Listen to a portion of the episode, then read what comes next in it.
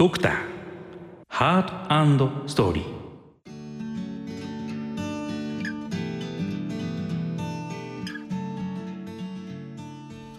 ご機嫌いかがでしょうか？ドクター DJ みやびこと循環器内科医の渡辺正です。この番組は脳卒中と循環器疾患に焦点を当てた医療情報番組です。え今回はですね前回に引き続きまして、えー、京林大学の循環器内科教授副島京子先生と非常にですねパワフルな助っ人にお越しいただきました。日本医科大学の循環器内科の教授、えー清水渡先生をお招きしてお送りしたいと思います、えー、副島先生清水先生どうもよろしくお願いいたします。よろしくお願いします。えーなぜなぜこのお二人がですね ここに、えーお揃いかというところまたねあのおいおいお話をしていきたいなと思うんですけどまずその清水先生と副島先生のお出会いってどんなところなんでしょう？どちらから清水先生バージョンがはい。いか、私バージョンがいいか。やっぱりまあどうでしょうレディーファーストで副島先生バージョンからお聞きしたいです私ね。はですね、はい。あの当時はい4年目の医者で、はい。うん、都立広尾で研修してたんですよね。はいはいはい。でその時私は循環器と内科で、はい。でその時に呼吸器にいらした女医さんがいて、はい。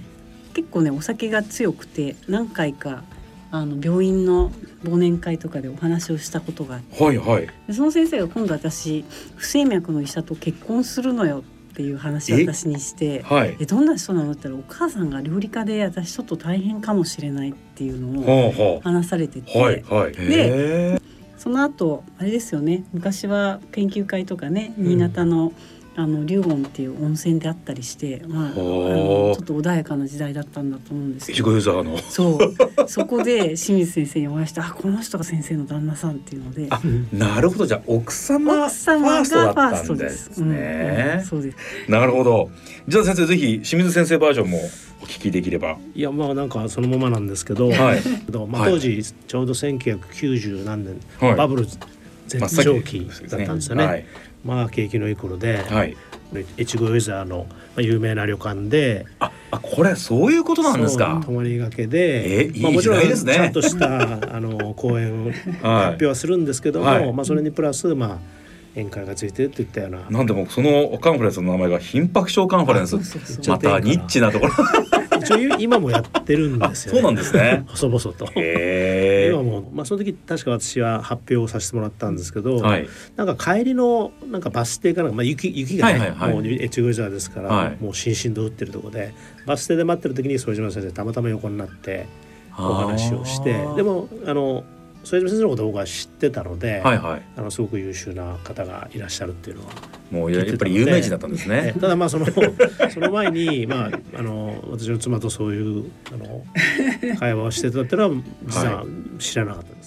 えー今日はですねそんなお二人えー縁もゆかりもございます、えー一緒にですね、えー楽しくドクターハートストーリー進めてまいりたいと思いますドクターハートストーリー。この番組は日本メドトロニック株式会社の提供でお送りします。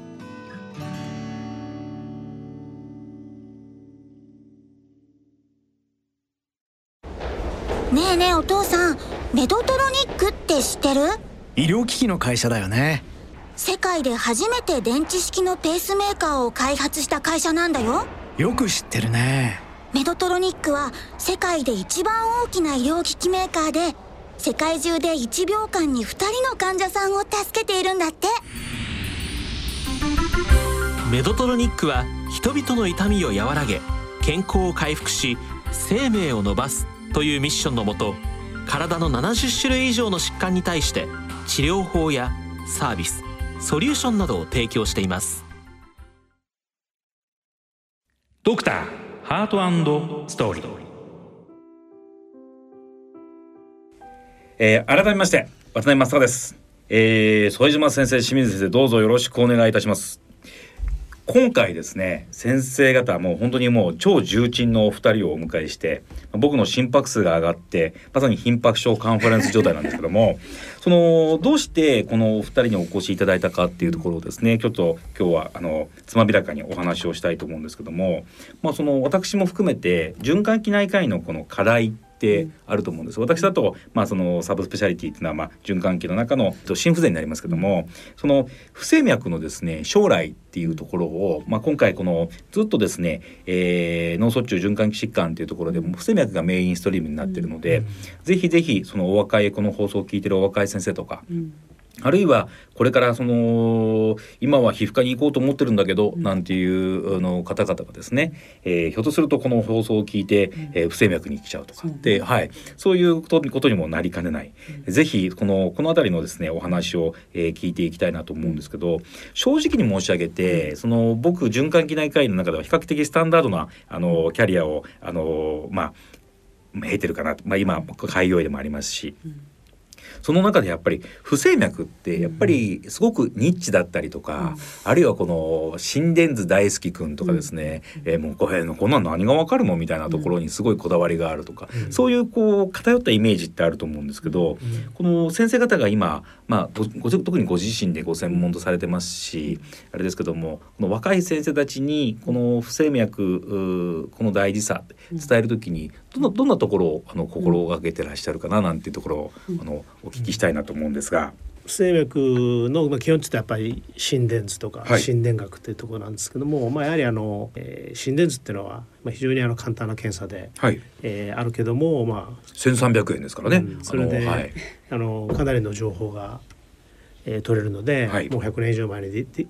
できた検査ですけど未だに使われてるので、まあ、基本であるということで、はい。そこが大事なところですよね。であとはあの不整脈で私たちが医者になった頃っていうのは、まあ、実はまだアブレーションとかなくない時代でカテーテルアブレーション、はいカテーテルで不整脈を治すっていう時代じゃなかったので、はい。まあ、あの心電図とあの臨床心臓電気整理検査って言って。うんなるほど。クラシカルな。体の中にはい電極突っ込んでいっぱい電気信号を拾ってきて、はいまあ、心電図の細かあの不整脈の細かい診断をするっていうのがあったんで、まあ、それでかなりこうあのニッチな先生というか割とそういうのが好きなあの先生がたくさん入やってたんですよね。でちょっと不整脈の先生であのちょっと変わってて、はいいうしいうようなことを言う人もいたんですけど、まあ、今はまあ随分変わってきてねやっぱりそのまあ何よりもアブレーションがやははいり出てきたのはすごく大きなイノベーションで、でまあそれによってもう今ほとんどの不整脈が心房細動まで、えー比較的簡単に治せる時代になってきたのでね。はい。でなおかつまあいろんなあの不整脈の領域でいろんな医療機器がどんどんどんどん新しいものがどんどんどんどん出てきていわゆるデバイスというものですね。そうはい。あの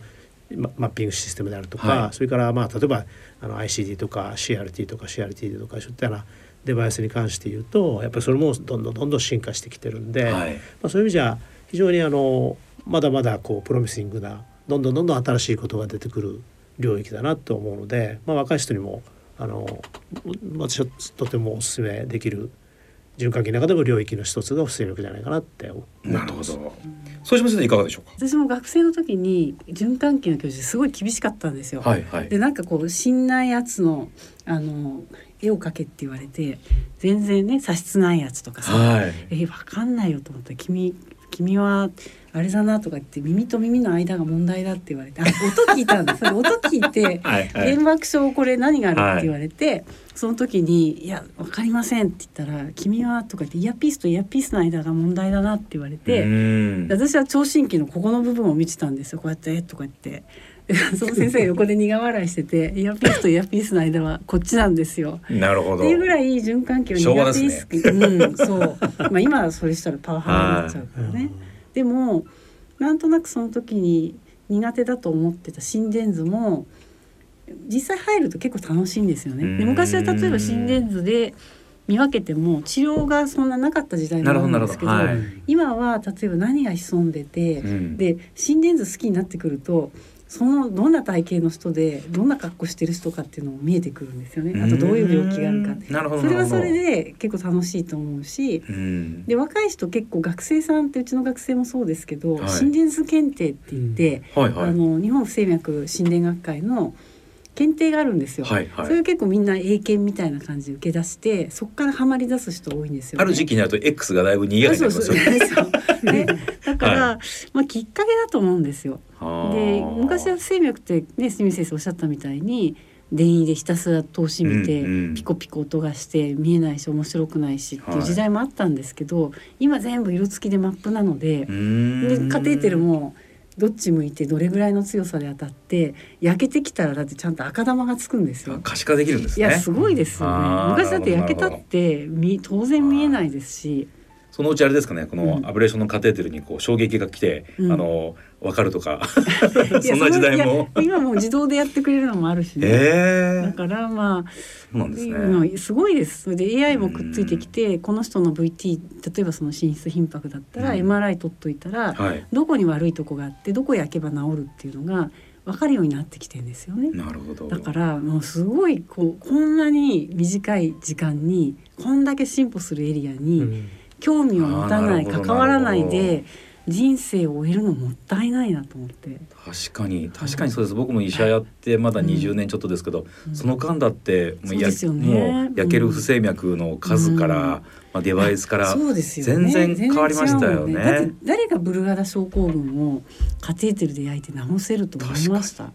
本当ですね。ね、心房細動だってそう診断して終わりだったものが治療に結びつくってことですもんね。でそうしますと今のお話の中でですね、うん。私ちょっと一個だけすごく引っかかったところがあって、うん。うん。その先生のその聴診聞いて耳と耳の間の問題だねってまあその先生はすごく昭和っぽくて まあ未だにちょっとそういうニヒルな先生っていらっしゃると思うんですけど、うん。でも僕そこにも結構大きな問題があって、うん。うん。そのそこがわからないっていうのは、うん。教育者の問題なんじゃないかなっていうところも、いやそれははい。私が悪かったんだ、あってですね、うん。そのそのまあいわゆる教えることの難しさって、あのお二方とも今あのまあ授けて、えー教えて授ける教授というおお立場にあるかと思うんですけど、その教える難しさ、うんあるいは教える楽しさって、うん。まあその特に不整脈の世界の中なんかだと、まあいろんなタイプいますよね。僕の背中を見ろから、しっかりと二人羽織でやるとか、あのいろんなタイプがあると思うんですけど。どうですかね？その教えるっていう教育っていうものに対して、あのお二方何かあの思われているところってございますか？まあ、すごい重要だと思うんですよね。はいで教育ってなんとなく日本の例えば医者の、はい例えばキャリアでかなり軽視されてた部分あるじゃないですか。はいはい。なんか授業やるって言ったらあビリックジ引いちゃったとか、うん。これどうしようもない早く終わりたいでもやっぱり教育ってこれからのそのね人を育てとかないと自分が例えばいなくなって亡くなるようなはい。ものじゃ困るし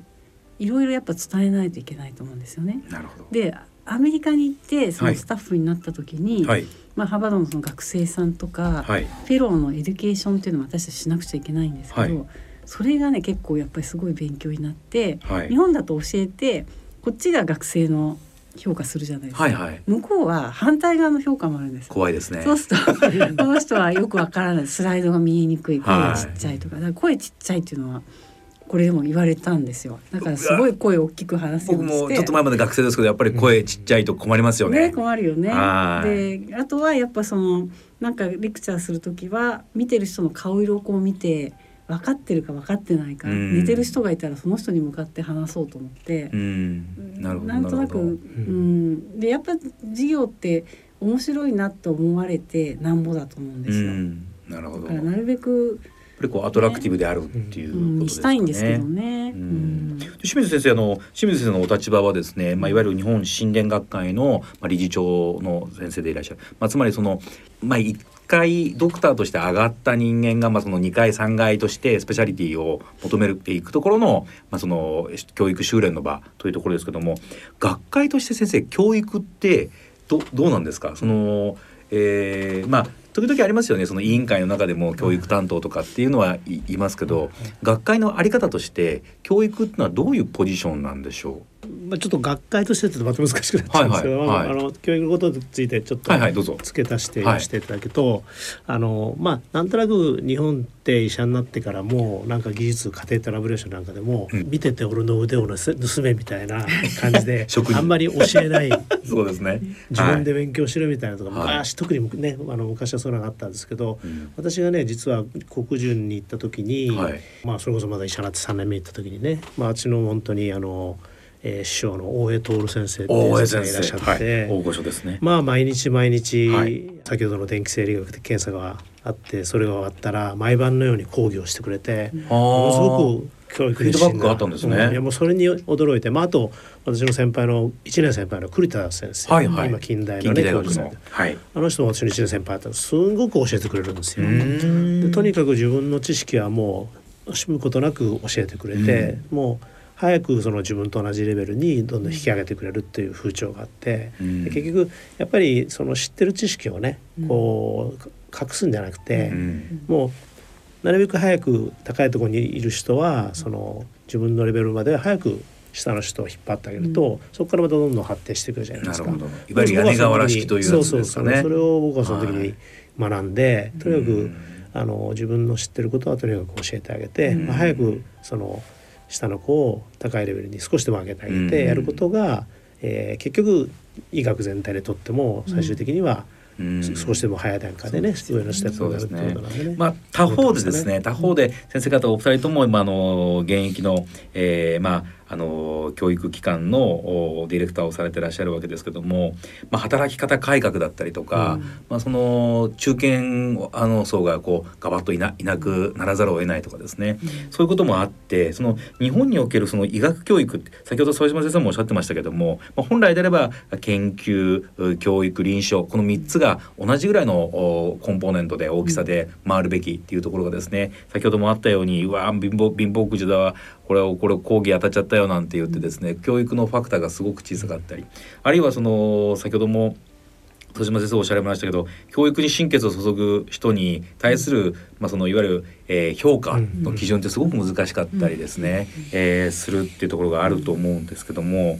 このどうでしょうその働き方改革とかいろいろなこの日本を取り巻く環境の中で、日本のその教育医学教育、まあ、卒前卒後ですね、まあ、どうあるべきなのかあるいはやっぱりそこにお金のあの原資ってほとんどないと思うんですよね、大学とかでもですね。先生はもうぜひ思うところを活発にあのお話しいただきまして電波に乗せていただければと思うんですけど副島先生いかがでしょう？切られちゃうかもしれない。大丈夫です。いやまあね、はい、一番言いたいのはマンパワーが少なさすぎると思うんですよね。絶対的なマンパワーですか？もう絶対的な。で、うん日本と私アメリカに行って、はい。その臨床した時に何を感じたか日本で医者が一人でやってた作業が、まあ、10人ぐらいいるんですよね。ええだって医局のお秘書さんもいっぱいいるし、はいはいはい。あのあと基本そんな例えばどこかにファックスするとか、はいはい。例えば、ね、日本だと医局のこうアブストラクトを抱えて郵便局に行ったりとかそういうことしてましたけど全部秘書さんがやってくれるのと、うんあとは緊急カテーテルとかで夜か患者さん救急外来から運んでカテ台乗っけて消毒してカテやって片付けて患者さんを病棟に送るって、まあ、全部夜中でも医者だったじゃないですか。そうですね。アメリカだと何時でもトランスポテーションで動かす人看護師さん、うんうんレントゲンの技師さん分業がしっかりしてるってことですね。まあすごいんですよね。うんそこ来た時に一体これは何がこの違いだと思うと、やっぱお金ですよね。そうですね。ね医療にもっとお金かけてうん。で私がまあ日本のその医療に関して言えるのは、まあ、働き方改革確かに日本のお医者さんって働きすぎですけれども、はい。まあ、この数のまんま働き方改革やらやれって言うんだったらもっともっとマンパワー入れてくれないと確かに絵に描いて餅にあなって終わのっちゃうになっちゃいますよ。うんではいあとは日本の医者の、まあ、すごい医療のレベル日本高いですし、はい治療もすごくこう親身だしでもそれって何に今まで乗っかってきたかっていうとマンパワーのない中で一人一人のお医者さんがたくさんの時間とエフォートを使ってはい。やってたわけですよ。はあ。であとは最新のツールもなかった時代も、よくドライヤーでこう自分で作ったりとか、工夫してはい。苦労しながらやってでそれでこの結果が得られてるのにそれに対するきちっとした評価がなかった。なるほど。ね、うんで大学病院の特にまあ医者に関して言うとやっぱりそのやってること治療のこと時間のことを考えてもあまりにその、まあ、給与っていう面で低くてうん。それがやっぱ多分一番ネックになって、若い世代の人たちがあこうなりたいって思えないようなところになってると思うんですよね。そうかもわからないですね。やっぱりその若い人たちってやっぱり非常に機微にいろんなことを感じていて、自分たちの将来の姿とか、もう我々があの五里夢中の中で走ってた時以上にやっぱり今考える時間とかうん。情報量がすごくあるんで、うん。そういう自分のこのキャリアプランとか将来になりたいものって、やっぱり我々以上にセンシティブに考えてますよね。今僕副島先生のお話の中で僕もあのオーストラリアで医療をやっていて、うん。あのーそれこそ救急外来でうん。よっこいしょってトランスポーテーションをするのに本来呼ばなきゃいけないのに、まあ、例えば「まあ、力あるから」って言ってやったりするとですね、めちゃくちゃ怒られてもはい。そうなんですよはい。ね、自分たちの仕事を取るなって言っててもう感謝されると思ってやってるのに、あの面食らってですね、うん。カルチャーショックって僕初めて受けたんですけど、うん。でもああいうのって、まあ、インマチュアかマチュアかっていうとうん。多分マチュアでなさ、ね社会で、うん。で、まあ、その医者がこうこう手を、うん。あのこうひ肘くん、あの組んでこう考えてて、いややれよって僕なんか思っちゃうんですけど、それにそれをやることよりも、うん。あなたたちはもっと専門的な、うん。ちゃんとそのね。スペシャリティとして働くことが社会に寄与するのよっていう、うん。すごくまあ成熟しているなっていうところがあって、日本なんかだとあれもやってくれるこれもやってくれる、うん。あの先生は何でもやってくれるには、この先生はやってくれないなんていうロジックがありますよね。うん。だからそういうところっていうのもやっぱり日本って、うん。まあちょっと言いわ言い方は悪いですけども、ちょっと遅れちゃってんのかなっていう。かなり遅れてますね、はい、うん。そんな危残念機感ですけど。がありますようね。ん。はい。で、まあ、そのその中でその働き方改革って今ありましたけども、うん。この問題は多分避けて通れないと思うんですけど、うん。清水先生実際に今先生が働き方改革っていうのを掲げられているその中でですね大学の中でも含めてですね、何かこうあの問題点というか、あのこういうところ困るなとかってありますか？まあ、あの今添野先生がおっしゃった通りはい。でもともとあのまあ、これまでね本当にあの日本の医療っていうのは、まあ、一種の献身的なはいあの努力で、まあ、それとあとやっぱりやる気ですよね。はいで賄われていて慣れてっていたのが、まあ、結局、まあ、お金がないのもあるし、まあ、日本ってやっぱり資源のない国だから、はい。そこですよね、まあ、あんなアメリカの広いところであんな資源がたくさんある 国と。それでまあ今までね医者の負担がかかってでもそれをまあ私らの患者さんのためともいい、まあうん。まあそれをやっぱり生きがいとしてねやってたのを今まあそれを無理やり働き方改革ではい。まあ形形だけとか言ったら怒られちゃうけど、うん。いやいやでも形だけってことですね今は本当に。まあ、早く帰らしたりとかするとね、はい。結局それができなくなってしまって、うん。まあそういうことで、えーやっぱりあの実際にできることが少なくなってくうる。ん。でなおかつあのまあ私たちがね若い頃ってあんまり例えば承諾書となんかも、まあうん。まあいい加減じゃないけどあんまり、はいはい。はいまあ、どれ取ってなかったりとかねあもう口頭簡素でしたよね。うん。うん、それが今、なあのすごく何十年みたいな。まあ、研究するにしても倫理委員会を通したりとかね、はい。なんかすごくやることが増えてるんで、うん。もうとにかく今あの若い特におじさんももうとにかく臨床まあ本来は大学病院だったら臨床研究、うん教育とやらないといけないんだけど、もう臨床で手一杯、うん。なるほど。だからまあ例えば、えー若い先生に、まあ、うん学生の面倒見ろと言っても、もうそんな余裕すらない。ヘトヘトですよもうヘトヘトでね、だからさらにもう研究なんてもううん全くできない、まあ興味もない人もいるんで、あったとしてもってことですよね。体それ力が続かなか今非ったり。常に問題になってて、うん。今日本の研究力っていうのがもうどんどんどんどん日本から出るうん。あの一流誌の論文への投稿数が減ってて、うん。なんか昨日今日見たんですけど、えーまあ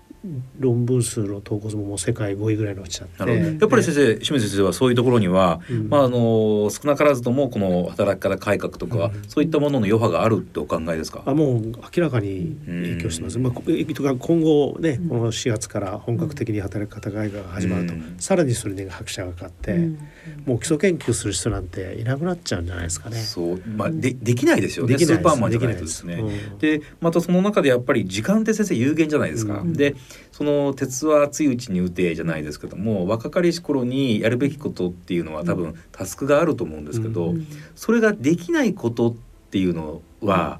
どうなんでしょう？このまあその先生方のようなシニアな世代にとっての不利益なのか、僕はむしろそのトレーニーたちにとっての不利益でもっと声を上げていくべきじゃないかなっても思う。んですけど。今ね、はい。ごめんなさい研修医とかも当直明けに、まあ私たちって朝カンファレンスやってるんですけど、はい。もうご飯食べながらでいいからちょっと寄ってけばって言うんですけどみんなやっぱきっちり帰っちゃうんですよね。だからすごくもったいなくてで私たち当直してた時ってねそうしろとは言わないけど、はいまあなんか耳学問でもこう聞くとすごいあそうかそうかそういうことかうん自分が入院させた患者さんがみんなでこう心電図検討してどうだったかとかいろいろ知識入るじゃないですか。はいだからまあ時間も大切なんですけどあここはじゃあご飯食べながら耳学問とか、うん病院にフィジカルにいると原因もすごく大きいと思うんですよね。うんだからまあどっちのために良くないかっていうお話を、まあ、渡辺先生されましたけどどっちどころか多分社会にとっては今後そういう例えば時間でき区切って知識もあまり増えない人がうん。もう一番フロントラインに立ってきて医療をされると助かる人も助からないしうん。気づかないで治らない病気も出ちゃうしっていうふうにならないといいなと思ってるんですけど副島先生は実際にそういう危機感もお持ちでいらっしゃるっていうことなんですね。ちょうどね。清水先生とかうん私が年取った時にね見てもらう時です それだとちょっと心配だなそうですよね。時間って本当に有限ですからね。うん。その中でやっぱりできることって、うん。まあ、限られてるかなと思いますし、うん。あとはあの私先ほどの自分のオーストラリアの話ありましたけど、うん。オーストラリアの医療とはっていうふうにうん。一言で物申すと、うん。やっぱりもう全てがこのハイリーアクセシビリティというか、うん。うん。まあ、その集約化がすごかったんですよね。そうですよね。あんなに広い国土の中に移植ができる施設っていうのはわずか9個しかなかったりとかですね、もう本当にあのー数が限られていました。でそうやって考えるとそこに行けばですね、うん。時間的にもう本当にワープするようにたくさんできるんですけど、翻って考えると日本の研究システムというか、ハイボリュームセンターっていくつあるかっていうと、まあ、そんなにないと思うんですよね。それが今回のようにこの、えー働き方改革で時間的な制限を受けると、うん。縦横にですねすごくこうシュリンクした、あのーモデルが出来上がっちゃうんじゃないかなと思うんですけど、この辺りはい僕やそのの通りだと思います本当に心配してます。だって、うん。医者の数が増えなくて、はい。あのあとはやっぱりその大学病院で給料特にうちなんかすごい悪いので、はい。外勤に行くじゃないですか、はい。そうするとその時間っていうのは本当病院にいたらちゃんとそういう必要な患者さんをそこで治療できるのに、うん。先延ばしにしてるわけですよね。そうですね。うん。うん。でそれで例えば働くな当直するなどんどんどんどん時間が減ってくるとやっぱできる、治療できる患者さんっていうのはどんどん減ってきちゃうので、うん人を増やすかうん給料上げてうん外勤に行かずとも生活できるようにするか、うんあのそうしない限りは日本の医療っていうのはシュリンクすると思います。なるほど。この辺りってのはどうでしょう、清水先生。しっかりとやっぱりある程度、えーそういった先生方みたいなように、まあ教授の先生方を含めてですね、教職員っていうもの、それからまあ我々みたいにまあ昔、えーまあそういったあ研究をしてたもの、そういったものたちがやっぱりちゃんと声を上げていくべきなんでしょうか。あもうそうですね。あうんのまああの大学病院の、えー給料はなんか今の3番ぐらい上げな上げないと、うんえー成り立たないみたいなことを三万じゃなくて三さ倍ですね。三倍ですね。ごめん 三倍三倍ですよね。はい。あの成り立たないって、えー病院長会議でなんか言ってましたよね。でもそうすると多分間違いなく破産して。しまいますしね。まあ結局あの若い先生が外勤に行ったりするのね。今はい。それぞれ言われたように、まあ彼らにとってもマイナスだし、うん。うんあの医療にとってもマイナスだし、うん。何もいいことないんですよね。やっぱりでやっぱりもう少しやはりあの財源として投入して、はい。えーいかない。それあとえあの先ほども出たやっぱり多種多色連携で、うん。やっぱり医者だけでやるんじゃなくて、まあいろんなメディカルスタッフとか、はい。技師さんとか看護師さんとかが、まあ、協力して、まあ、より良いものにしていくっていうしないといけないいけないなと思いますよね。あとその働き方改革とですね同じまあベクトルで同じぐらいのボリュームで言われているのがいわゆるジェンダー、特にその女性医師の活躍、でその女性あのじ僕もあの妻があの眼科医で同級生なんですけども、やっぱり、えー出産育児っていうのがあるとやっぱりあの私も見ながら横で見ながら、まあお男子とは同じようには働けないなとは思うんですけど、同時に、まあ、その横軸を時間軸とするとどこかのタイミングでやっぱりもう一度戻れたりとか、ここだったらもう一度働けるとかっていうところもあって、まあ、そのおしなべて女性の活躍っていうところがあるといいなって思うんですけど、なかなかやっぱり一度出産で、えーちょっと前線からあの退いてしまったら、あ復帰がしにくいとかですね、あるいはあのーまあ働きたいんだけども働いていて子供が急に熱出すと、あの責任あるポジションにはつけないとか、まあ、こういうちょっとこう、まあ、日本ならではなのか、まあ、そういうところもた、まあ、多々あるなと思うんですけど副島先生にもお聞きしたいのがこのいわゆる女性医師っていうものがもっと働かあのけるような社会に活躍できるような社会にってものすごくプロパガンダはいいんですけど、うん。全く日本で絡まりそうなこれどうどういうところにあの、うんあるんでしょう問例え題が。ば病院をはい。例にとると、例えばそのアメリカの私が働いてたブリガムのところっていうのは、まあ、周りにそのメディカルエリアいろいろあるんですねベス・イスラエルもあるし、はいはい。ブリガムもあるし、まあ、ダナ・ファーバーもあるし、ディーコンいろいろあるので、はい。その中に育児所保育所がいっぱいあるんですよ。もちろん高いですよ。はい。高いけれどもその女性の医師っていうのは例えば家庭室のチーフっていうのは女性だったんですよ、はい。ローラ・モーリっていう。でその人はお産の前の日までプロテクター2個着て家庭してそれもやりすぎだなと思ったんですけど 明日から私はお産だから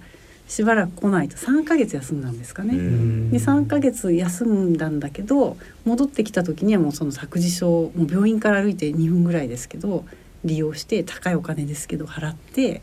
だからすごくこうなんていうんですかね働きやすい環境ハハードが揃ってるっていうハードがそうですね。ことなんですあとはそのベビーシッターもいっぱいいるし信頼できるうんそういうのもあるしうん。あとはやっぱり基本的に日本もそうなんですけど日本と違うのはアメリカって例えば早い時間に終わったらじゃあ帰るってできるんですよね。はあはあ日本ってなんとなく遠慮して早く終わって。そうでそういうの無用だと思うんですよ。はい。だからやっぱメリハリつけるのと、うんあとはそうですねまあ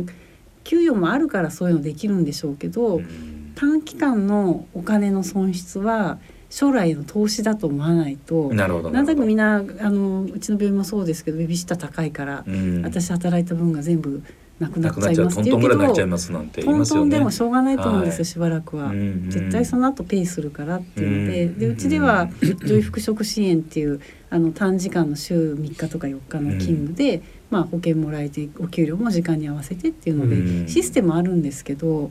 それをわざわざ作らなくてもうん。できるようななるほどなるほど。病院の体制にしないといけないと思います。あえて歌ってるっていうことはできてないっていうことの証明ですもんね。うんうん。あの他方でどうでしょう？あの清水先生そのいわゆる男子の医師からしてですね、うん。この女性医師問題っていうのを考えた時に何か先生このあのありますか？先生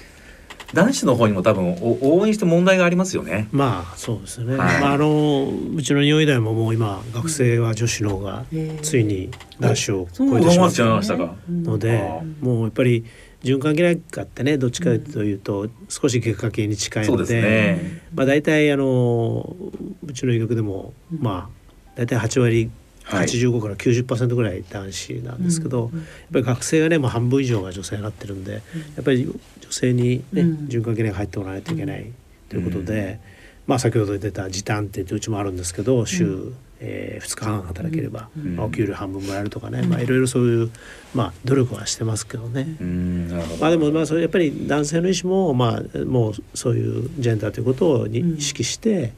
まあ本当に均等にうん。あのそういう差別なくねあの同じように働けるようなことをやっぱり意識せないかんですよね。うん。まあでも最近の人はだいぶできてるようには思いますけどね。そうですね、まあ、昔みたいにそのあの女性が、あーいろんな理由でちょっとこう、うん。早く帰っちゃったりとかってすると、うん。お露骨にこそう背中をする男性医師とかですね、うん。先輩医師とかって、うん。僕も本当目目に焼き付いてますけど、まあ、最近はでもむしろもうもう早く早く帰ってっていうそうですね。もみんな言ってるんで、うんまあ、そういうような風風潮が出てきてるのは間違いないですけど、そうですまだね。まだっていうところありますよね。うんまあ、その精神論じゃなくて、まあ、今やっとそのいわゆる、えー SDGs に代表されるそのサステナブルっていううん。持続可能な社会っていうのがありますけど、このあの働き方改革もそうですし、女性医師問題もやっぱりサステナブルに日本の医療を発展させるためには避けて通れないところだと思うんですよね。うん。ただそのサステナブルっていうとなんかもう少し、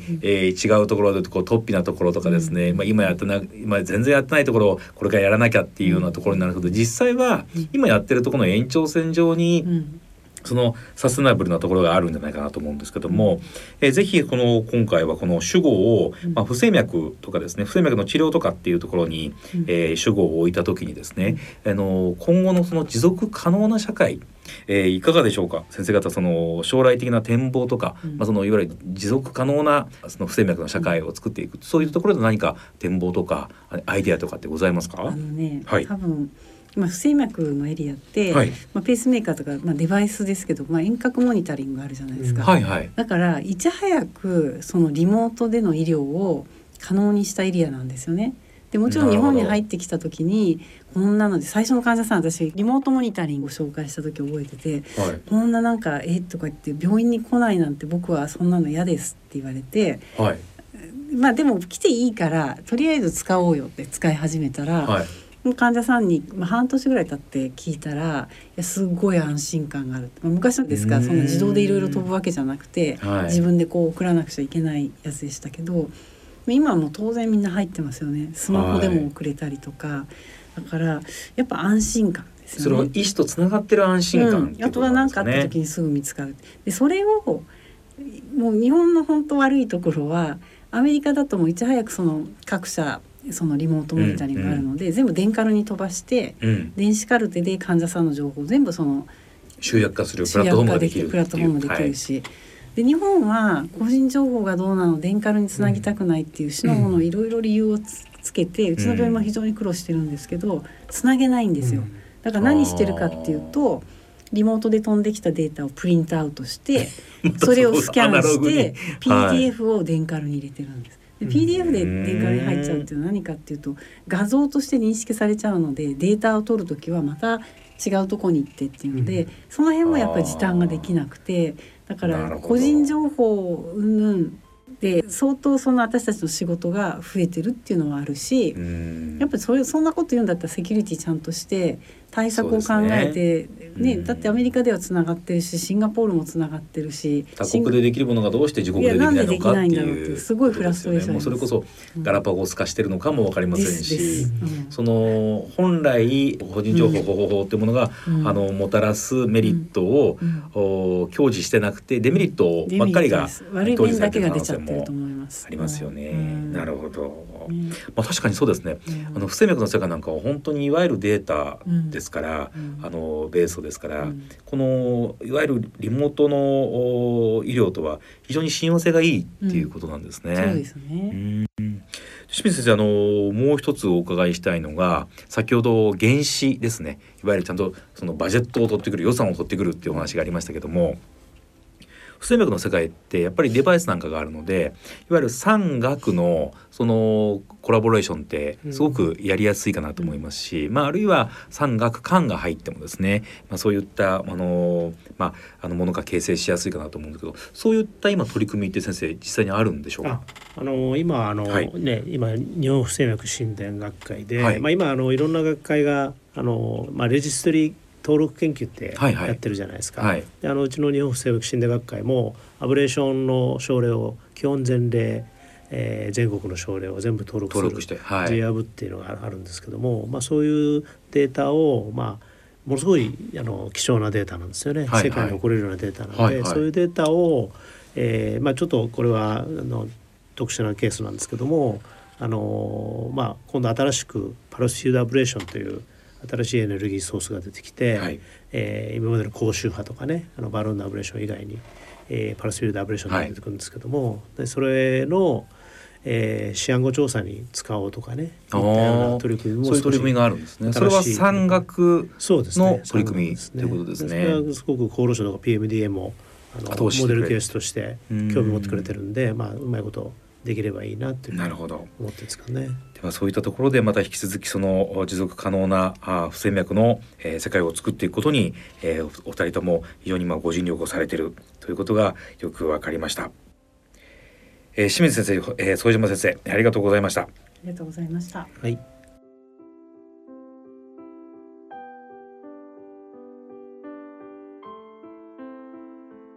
ドクター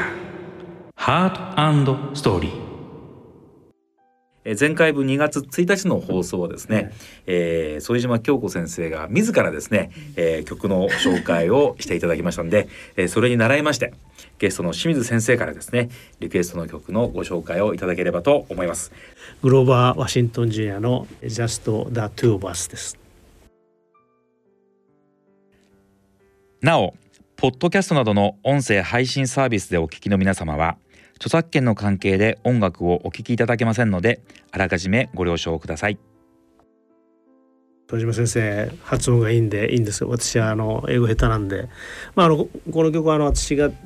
えー多分大学生の頃によく聴いてた曲だと思うんですけど、グローバー・ワシントン・ジュニアってっていう、まあ、黒人の、えー、シンガーの「え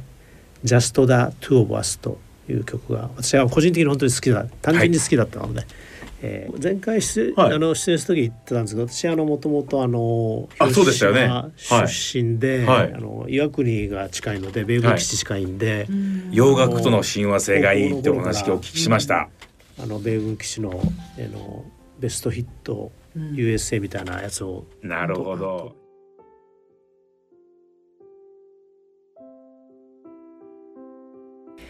えー、ということでですね、えー、お二人との楽しい時間があっという間に本当にあっという間に過ぎましたね。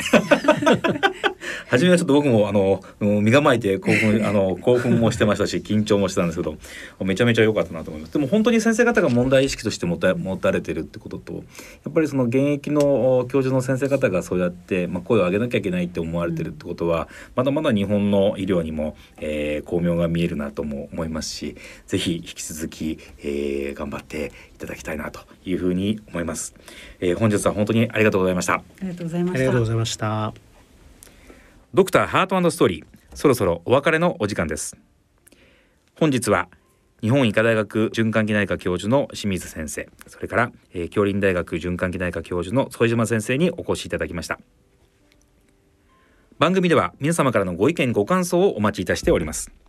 ご意見ご感想をいただきました方の中から抽選で副島先生が監修された不整脈知って解消不安と疑問をプレゼントさせていただきます。こちらのプレゼントご希望の方は番組ホームページのプレゼント投稿欄からご応募をよろしくお願いいたします。ドクターハートストーリーそろそろお時間です。本日は京林大学循環器内科教授の副島京子先生と日本医科大学循環器内科教授清水渉先生にご解説をいただきました。進行は私ドクター DJ 宮彦と循環器内科医の渡辺正孝でした。それでは来週のこの時間までさようなら。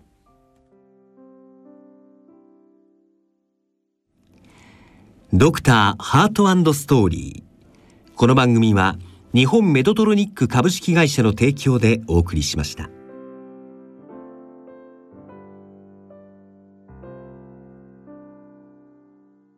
ドクターハートストーリー。